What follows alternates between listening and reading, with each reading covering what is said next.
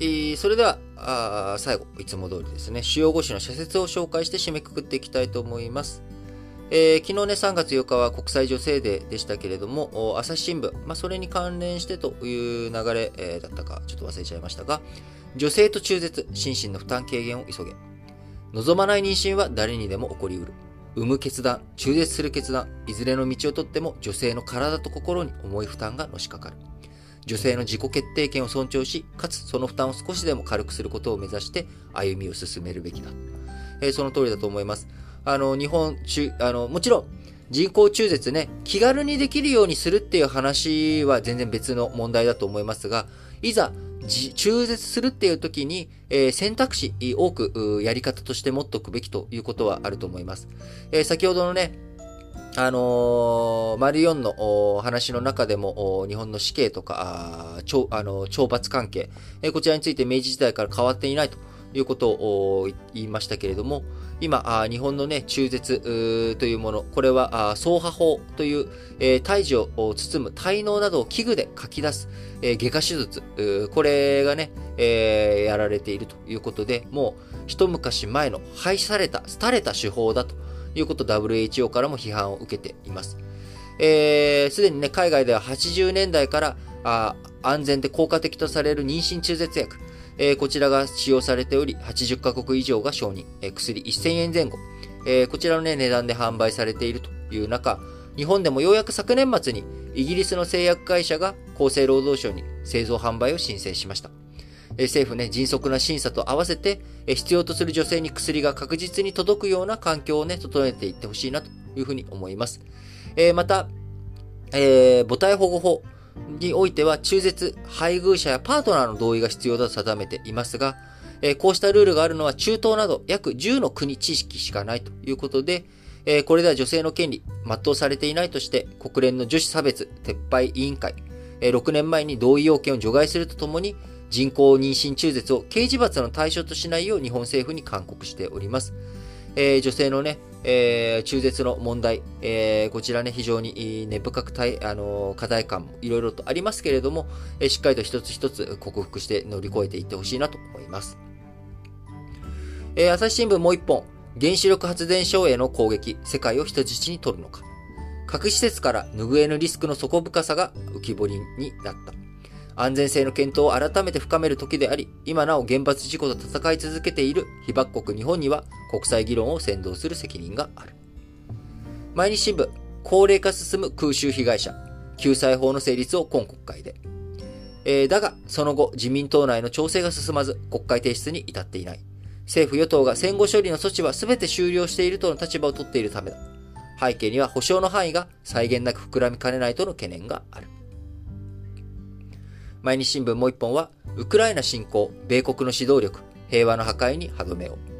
平和を破壊する独裁を倒し、自由を回復する道のりは険しいが、くじけてはならない。米国の指導力なくしてその実現はないということで、えー、戦後レジウムのね、中心だった米国、えー、こちらの指導力低下が叫ばれて、えー、親しいわけですけれども、えー、しっかりとね、えー、米国指導力を発揮していってほしいなと思います。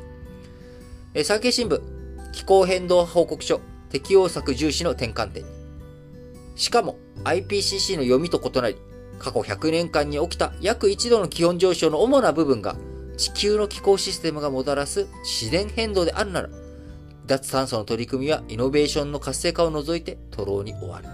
ということでね、えー、気候変動報告書を踏まえて、えー、どういうふうに気候変動を緩和するっていうだけじゃなくて、そこにどういうふうに適応していくのか、地球温暖化が人々の暮らしや農水産業などに及ぼす影響と、灌漑や水害の被害を軽減するための適用策に、え、ついてね、えー、IPCC の第2作業部会、第6次報告書を公表して、えー、発表しているということで、えー、いろいろと考えていきたいなと思います。えー、産経新聞もう一本は、ロシア機の飛行禁止、えー、首相は決断をためらうな。プーチン政権は対ロ制裁を行った日本などを非友好国に指定した。プーチン大統領は対ロ制裁について宣戦布告のようなものだと語った。ロシア上空の飛行はすでに危険であるということですが、あのー、まあね、あのー、早めに禁止ということは、早めに禁止だとは思うんですけれども、えその一方でね、まだ、ロシアに、え滞在している日本のね、にえ人々、えこういった人たちの脱出とか、まあそういったことも踏まえながら、あ決断をね、えタイミングを見計らっていってもらったらいいんじゃないかなと思います。え読売新聞、日野自動車不正、業界の細かし体質、根絶せよ。不正があったエンジンの搭載車は、累計販売台数が11万台強に上ると。僕、昨日ね、あの、どれぐらい影響が、過去、遡ってなるかわかりませんと言いましたが、えー、最大が11万台ということですね。えー、累計販売台数がと。えー、いうことで、昨日ちょっとね、間違ったあニュアンス、間違った言い方をしてしまっていたので、えー、訂正させてください。え不正があったエンジンの搭載車は累計販売台数が11万台強に上る。新規の出荷を止めたほか、一部車種についてはリコール、回収無償修理を届け出る方針だ。読売新聞もう一本は中国の対ロシア支援、侵略をいつまで容認するのか。力による現状変更で地域の安定を乱しておきながら、